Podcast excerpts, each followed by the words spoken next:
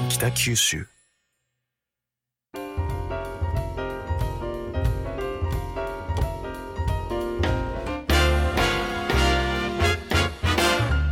おはようございます。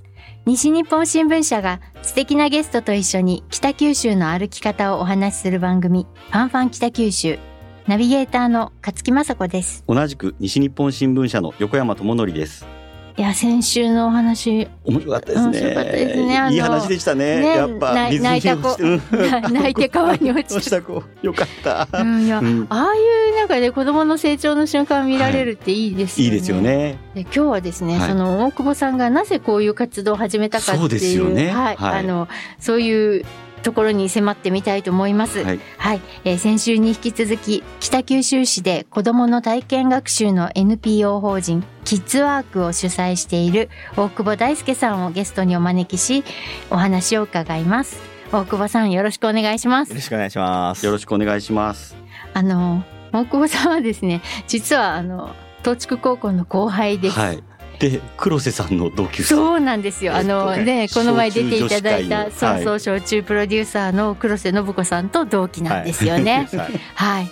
で、東筑野球部だったからね、まあなんとなく、あの、こういう体験学習とかアウトドアとか好きかなっていう感じはするんですけど、まあもうちょっと大久保さんのはい人となりに迫ってみたいと思いますあり。がとうございます。はい。あの、もともと高校卒業して、はい九州工業大はいはい。に行一浪していきました。そして、えーそこで就職氷河期あ、そうですね。にぶち当たったぶち当たりましたね。あんまり大学の成績も良くなかったってい？うのがああるんですけど、あのちょうど氷河期で、はいまああの。まあ僕らの時代のそのね時の休校大行けば、うんはいまあよりどり緑や行きたいとこに必ず行けるとか言われそうでしょ言われるんですけど、まあね、成績有名メーカーに。成績悪かったのもあるんですけど全然いけない感じで この仕事が悪いとか言ってるわけじゃないですけどあの残っていた仕事っていけそうな仕事が、うん、システムエンジニアか、はい。MR っていうあの、はい。や薬のお医者さんに行く営業うんうんはいうんうん。もう営業全然そんなんダメではでその、あ、まあシステムエンジニアもプロプログラミンググですね、うん。はい苦手っぽかった？うん。苦手。言ったけどめっちゃし教えてもらってましたよね。提出課題とかできる人をずっと待ってるのが仕事みたいな。もう苦痛だったんですよ、あー。全然こうできなくて、はい。そういう。なるほどなるほど。実験は好きだったんですけど、はい。実験装置作るとか好きだったんですけど、はい。全然できなくて。はい。もう絶対無理やんこれ。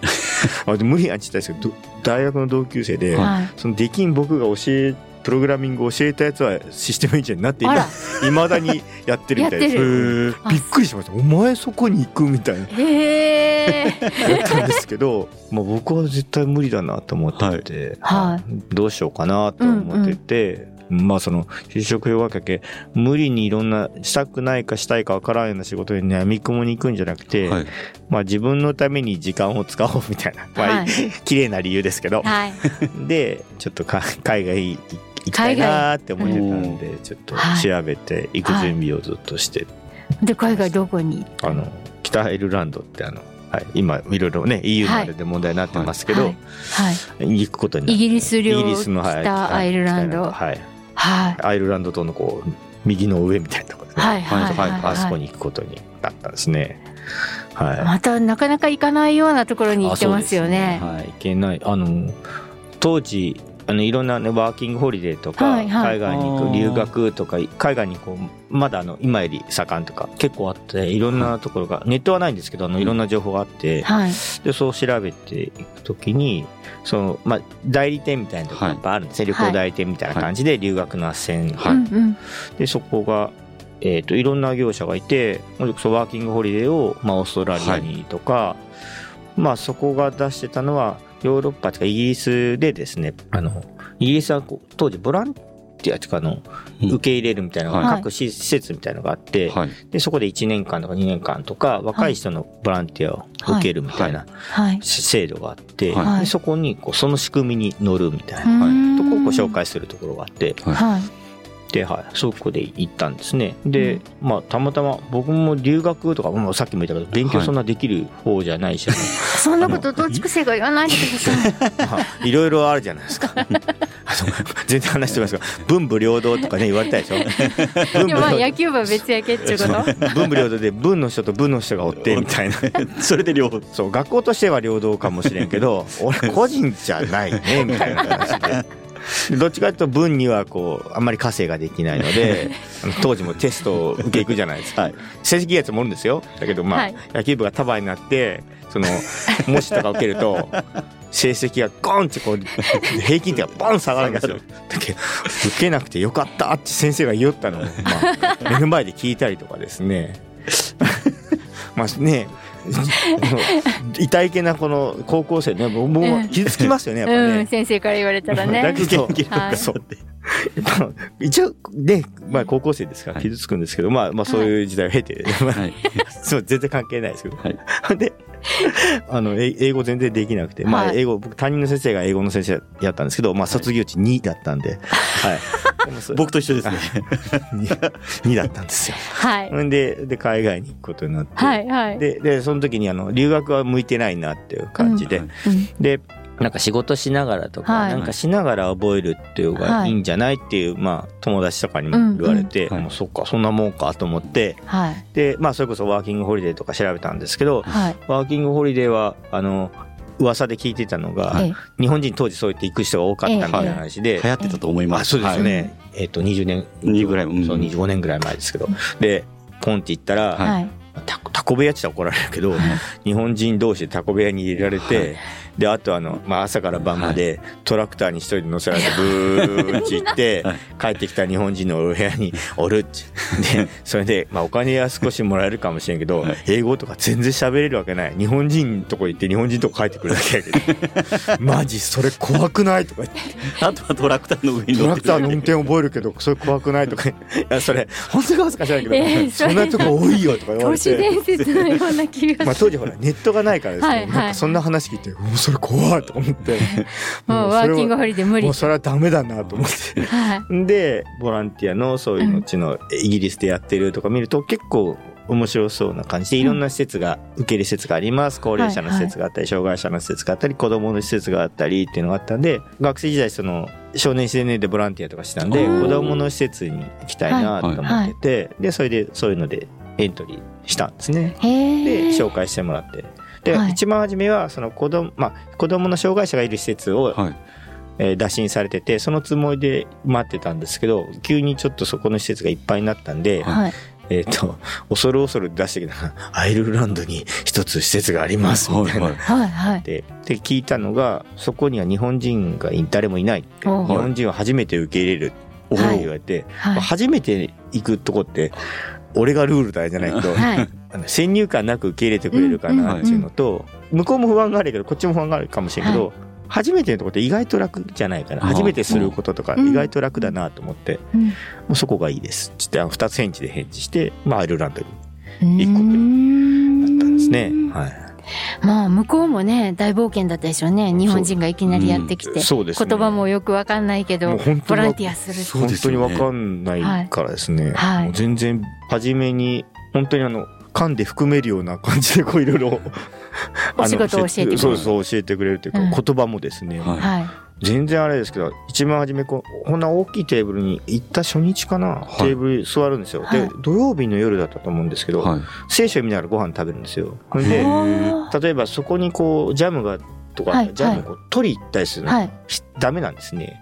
こっちにも渡してくださいみたいな取ってもらえる。パスミーっていうそうあそうさすが英語が、まあやったっけ。もうパスパスミが分かんなくてですね、はい。黙ってして座ってて、はい。僕の周りにあるのがジャムばっかりなんですよ。で向こうの方にこうツナとかがなんかあるんですよ、はい。ハムとかチーズがあるんですけど、はい。なんて言ったらあれが来るんやろうと思ってずっと見とって、まあ、近くに来たらはい。なんか取っちゃろうと思ったんですけど、はい。はい。まあ来ないんですよ。なんか知らんけどジャムばっかり、はい。ジャムばっかり食っててうわ晩飯がずっと甘いものやった。らもうつつらいとか思って もう絶対次はうんあれをこっちに言う英語を覚えないといけない と思ってそれこそ一番初め覚えたのが、うん、恐る恐る言ったのが「パスミザチーズプリーズ」なんですよ。言ってみたんですよ。はいだねチーズが上に来たの。おお来た来た来た来た来たみたいな。これが一番初め覚えた英語ででもうそれで一個ずつ覚えていくみたいな。もうチーズが来たり感激しましたもん。いやよかったねよーしみたいな。チーズ来たみたいな。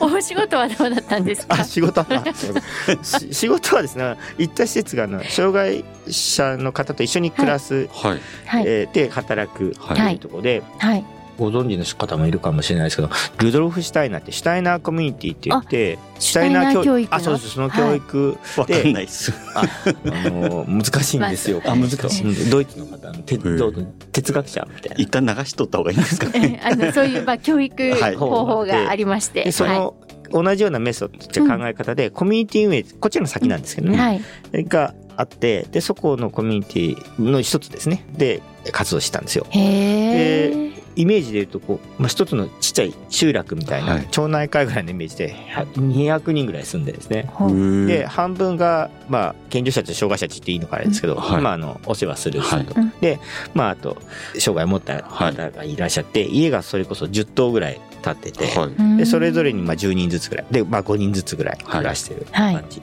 あの障害を持たれた方5人で僕らみたいな方人が5人。はい。はい。で、えーそこでそういうところで暮らしてて日々の障害を持った方のお世話をするのと、はうん。もうその仕事。一緒に仕事をする。そのしその敷地内に仕事場があって、はい。農場とかはい。酪農地ですかね、あの牛の世話するはいとことか、洗濯をするとことかパンを焼くとことかあってで僕はその中で木工をする。は製品作ってこう出すところでであのそれは英語で言えて「I want to work here は」おお それ中中学3年生の英語だね。これぐらい言えたんで「本当?」みたいなこと。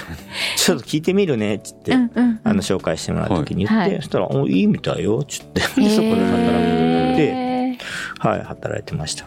あそうなんですね、でもそうやって、まあ、外国で障害者の方と一緒に働くボランティアして帰国して、はいそこからなぜまた今の体験学習につながっていくね。そこもなんかだいぶギャップがあるような気が。もうここを話すともう全然収録時間に間に合わないという感じ。いろいろあるんですけど、まあ、あの帰ってきたのもうん。医師で帰ってきたわけじゃなくて、親父が病気になったので、で帰,、まあ、帰ってきてっていうところで。でアイルランドの生活はすごい楽しくて、はい。あの日々新しいですからね、はい。もう言葉も新しいし、うん。出会う風景も何もかも、うん。でだんだんその自分のこう役割とかもはい。定まってきて居場所があるみたいなはい。感じになってきてて楽しかったんですけど、まあはい。そういう事情で家庭の事情で帰らないといけない、で、まあ、自分のやりたいことがポッと消えてやるべきことみたいのが新たにはい。来たんだけど、まあうまくいかないんですよね。実家が建設業やってたんで、その親父ができなくなったんで僕がするみたいなんですけど、うん。やったことないからもう全然手につかないし、はい。はいでどっかこうやりたいことをこううん。残してきたからはい。はい。はで家族のために帰ってきたつもりやけど、まあ、まあ家族のみんなお前が決めたみたいなこと言われて 結構辛くてですね。はい。やこいつはと思いながら。家族と折り合いも悪いし、うん。で仕事もまあそうやったことない仕事なんええ。でうまくいかないし、本当にこう八方塞がりで、ははい。うん、人にあもうそれこそ人に会いたくないとか、うん。仕事は行きますけど人に会いたくないなとかできるだけ自分の一人の時間が欲しいなとか、うんうん。はい。誰にも会いたくないっていうじもうそう3年間ぐらい結構あきつくてですうね。ん。でその中でこうどでもなんかこれこのまましとったってダメやな、はい。突破せないけんなはいみたいなとこで、一番初めこうなんか分からんけど勉強しようと思って分からんけど、家の本棚にアマチュア無線4級の本があったんでとりあえず勉強してから、はい。受けてみたんですよ。はい。受かったんですよ。はい。たらちょっとじゃあ今度仕事に関係ある別の資格を受けたら、まあ、その検知の仕事に、はい。はい。また受かったんで。すはい。それをずっと繰り返して少しずつはい。こうしていって、なんかこう状況が少しずつこう変わるというか、はい。変えていこうと思った時にまあなんか分からんけどふと手にしとったのはこう大学の社会人入試のはい。願書をどっか取ったの取ってきたんですよね、自分で。はいでそこで決めたんですよ。ここぐずぐず言ってもしょうがねえなと思って、これ受かったらもう会社辞めよううん。ではい。ピッチ自分で線引いてはい。自分のやりたいことをうん。やっぱもう一回やってみよう。それに近い場所に行こうと思って。はい。ええ。でできなければもし落ちたら逆にこっちやめてはい。会社の方の,、うん。まあ、その建設業建設業の方をちゃんとやろうと思って、線決めて、はいでまあ仕事しながらまあ勉強そんなしてないですけど面接小論文ですので、まあ、あと 北九大だったんで受けようと思ってで受けたら通ったんではい。もうあとは家族会議だけでもう俺はこうするからはい。申し訳ないっつって、でうんうん。こう会社は俺もしないっつって、へえもう家族もしょうがないねっつってからはい。はい、で辞めて、はい。でこっちに社会教育のジャンルなんですけどそれ勉強しようと思って、自分がそこへ何者になるか分かんないんですけど、はいできるだけその世界に近いところに身を置こうと思ってですね、で一番近いところはそういうところかなと思ったのではい。それを選んだって感じです。うんああなるほど、そこから社会教育そうですね。の道にというか。そうですね。まあ本格的にというか、ええ。そもそもね、そういうのがやりたいなと思ったんですけど、うんうんうん日本じゃ無理だろうなとはどっか思ってたり、はい。うん難しいとか、その公務員にならないとできないみたいな風潮がうん当時は、まあ NPO もない時代ですから、はい。あーはいで、公務員は多分見てお若いと無理、無理です。無理っぽい。そんなことそんなことないと思いますけどだろうなと。うんうん感じなんで、多分ダメだろう。多分自分はしきないやろうなと思ってですね。で、まあそれでも近いところに身を置いてみよう、なんか変わるかもしれないなと思ってですね。うんはい。それで学び直しをしてそうですねはい社会教育の道に入っていたそうんでですすね。ね。はい。なるほど。でも今こうやってねそのはいはい NPO 法人ももちろんあの、はいはいご自身で立ち上げてらっしゃるし、やっぱその社会教育が自分の本業うん、そうでと、すね。うん、言えるようにはい。なったはい。んですよね。そうですね。まあ、うんまあ、自称とか言ってないかもしれんけど。はい。まあ、べまだ勉強中ですけど。うんはい。はい。大久保さんそれこそ、あの名刺の裏を見ますとですあねキッズワークもそうなんですけど、はいはいとにかくその資格とか肩書きが山のように、もういっぱい書いてるんですよ。日本営業のために。日本キャンプ協会のはい。はい。キャンプディレクター1級、はい。はい。は福岡県青少年アンビシャス運動にも関わってらあ、っしゃるもうそうです。もうやってます。DIY アドバイザーでもやってます、やってます。はい。鬼ごっこ協会にも入ってらっしゃるあまあ入ってます審判員もできるんですね鬼ごっこの審審判と、はい、一緒ですけど。はい。狩猟免許も最近取られあ、取りましたね。去年取りました。はい。これなんでこんなに何を目指して あーそうですね。あ、今何を目指してな、あんまり目指してないというか、なんでしょうね。あの、ね、言葉で多芸は無芸って言われて、あの、結構そう言われるとね、心がこう折れる感じがあるんですけど。そのレベルじゃない、うんいや、なんか、一つは面白そう、面白いか面白くないかって結構大事と思ってて、面白そうだなと思ったら、ちょっとこう、かじるよりも、資格って一つの形やからはい、勉強して、なんかそこにこう、行けるところまで追っとこう。まだし資料とかもそうなんですけど、はいぜひやってみたいんですけど、はいまあ、やるためには、まあ、一個資格いるんで、はいそこの門の前まで来てる感じ。はいで、そうですね。なんでだろう。なんでいっぱい。性格は一つあるかなと思うんですよ。はい。あの、なんか、あの、中間交差と期末交差どっちが得意みたいな。はい。中間交差5教科で集中できる。けどはい。き期末交差こういろんな余計な、はい。はい美術とか音楽とはい。か体育とか勉強せなきゃ、ふ絶対これ勉強せんとか関係ないけど勉強せんとか、僕結構こっちの方が好きで、はい。お散った方がー そういうことなんやです。やれるうちの一個あるかな、うん。まあ、それ性格的なもんで。で、まあ、ちょっと改めてそんな質問されると専門家じゃないんですけどうん。子供を見るとかいうイメージの時にこう専門家ぶりたくないというかなんか専門的な用語で言うとこうですよっていうのも結構大事で、はい。専門家一個立つとはい。そのアプローチでこう、まあ、攻めていくとかはい。見ると、そうするとこう固まるかなみたいなその用語を使わないといけないとかその面で例えばまあの多分アイルランドのことも関係するのかなと思うんですけど、はい。障害のある方がいらっしゃったのを見て、でこれダウン症ですってこの方ははいダウン症ですって言われたら、ダウン症でとしか見れないかなと。この人はジョンさんですとか言うと、ジョンみたいーはい。な。あ。うん、まあそうレッテルを貼らない、うん、そうですね。なんか、うん、一つのこう、にならないと。でも、それって若い頃はそれだけでも、まあ、勉強しない言い訳だって言われるかもしれんけど、でもまあ、この資格とか、ちゃんちゃんと勉強したことがいくつかある中で、はい。まあ、そこに染まらないみたいなところはあるかなっていうの、まあそれで狩猟とね、はい。あのキャン まあ、キャンプどう関係あるのって言われたら関係ないかもしれないけどなんかいろんなアプローチでうん。迫るってうん。こうなんかななんかちょっと話全然飛ぶかもしれない僕はごちゃごちゃしてるのすごい好きなんですよね。こういろんなものが混ざって。確かにしてま。混ざっていることとか、まあ、北九州の街のあり方もそうだと思うんですけど、うんでもはいその中でこう光るものがこう見えてるというかなんか洗練されて1個だけでピーチなんかかっこいいじゃない、でもそれは反対に闇があったりとか、はい。影の部分があったり、まあ、いいことも悪いことも含めて、うん。なんかそのごちゃごちゃ感っていうのも多分自分で体現してるのかもしれないですけど、はい。はいうん。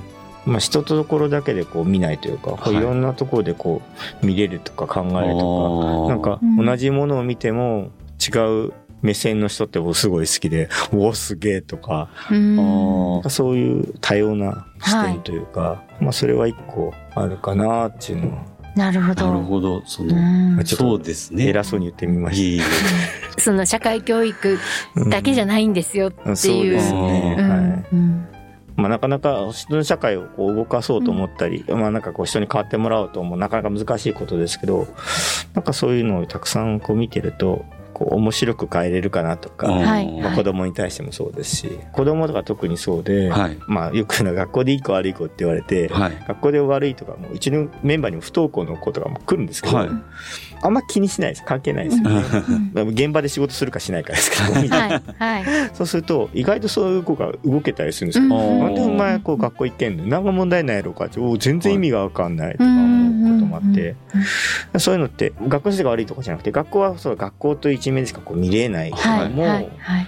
別の視点からこう光を当てると、はい。全然違うそこに姿同じ子供でも全然違う姿がそこにあって、まあそういうのとつながるかかなって他の評価軸というか、そうです、そうです、そうです。うん、そういうので、その人を評価でそうですね。きるわけですよね。まあ多様な評価軸ってね、うん。やっぱりいっぱいあると思うし、うん。なんかそういうのがこういろんなことやることで自分の中にもこうあればいいなっていうのは思います、うんうんうん。切り替えられるというかここじゃダメやけどこっち良くないとかこんなんしたらどうみたいな。なるほど。で、専門的な知識を身につけてらっしゃるんでしょうけど、まあ、なんていうか、その一つの専門家じゃなくて、こう、っていうことですよね。あまあいろいろ言いましたけどあのいろいろ知りたいとか なんかおこれ面白そうって思ったらこうプッとこう飛びついてしまうというこう性格的なものもあると思うんですけど、まあ、聞かれたらそう説明するかな。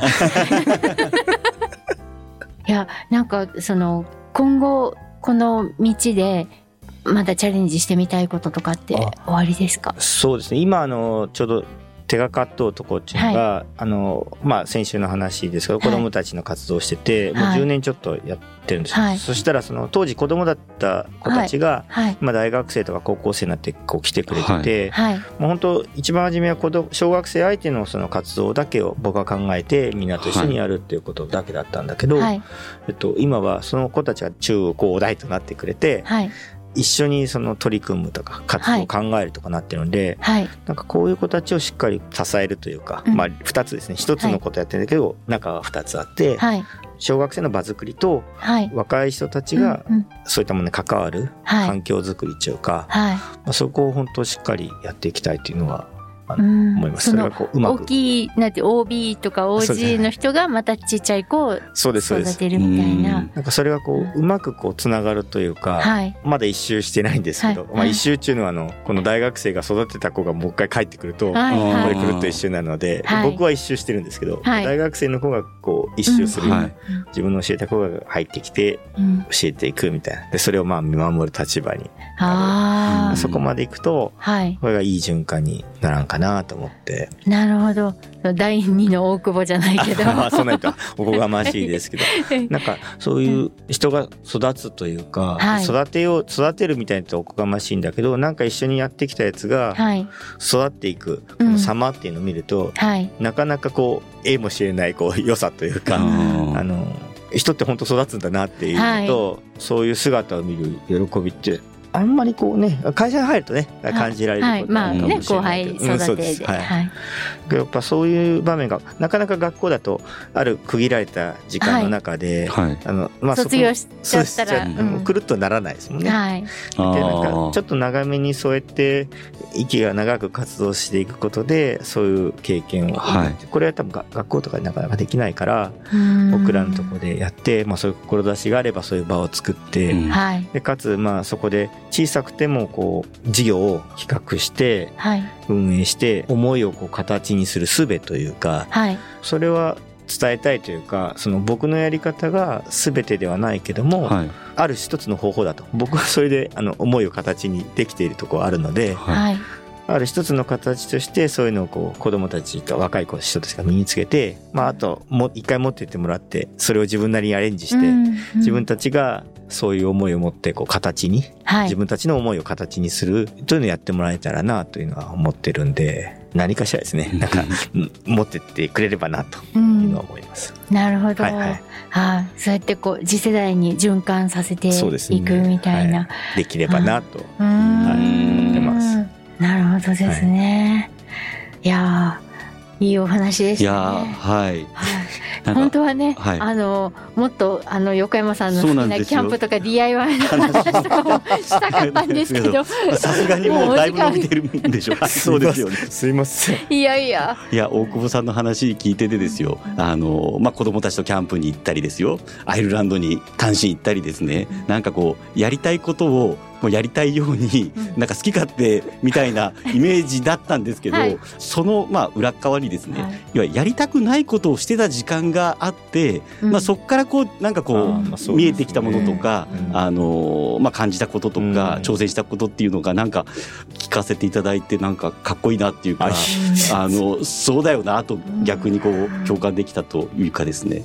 ありがとうございました。ね。ね、だからこそ自分がしたいことが見えてきた。うん。いやまあそうですね。それはあるかなと思います。あの本当今今47歳なんですけどだからこう整理して言ってますけど、はいもう全然当時はそんなんじゃないですよ よくわからないまんま右嫌だからこうだと思ってやって選んでで、まあ後から見ると、まあ、その道ってこう一本つながってて、はい。それに対して説明をしているだけなんで。はいでもなんかそうそう見える瞬間があると今度この先もきっとそうなんだろうなと思うようになったんで、あんまりもう怖くはないというか、うんうん。後から見たら、はい。こんな道通っても一本しかないんやけ、はい。うん。まあ、それなりの人生なんやろなみたいな、うん、だからあんまりこう怖くないというか、はい。どっかに続くんやろうと、ねはい。はい、思います。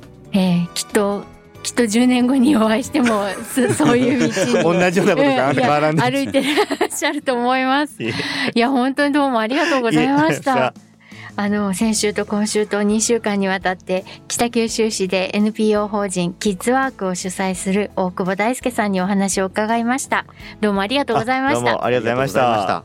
ファンファン北九州では、ハッシュタグファンファン北九州で皆様からのご意見やご感想をお待ちしています。スマホアプリのポッドキャストや Spotify では過去に放送したお話がディレクターズカット版として聞けるほか、 Voicy ではナビゲーターのアフタートークも聞けます。それでは次回のファンファン北九州もお楽しみに。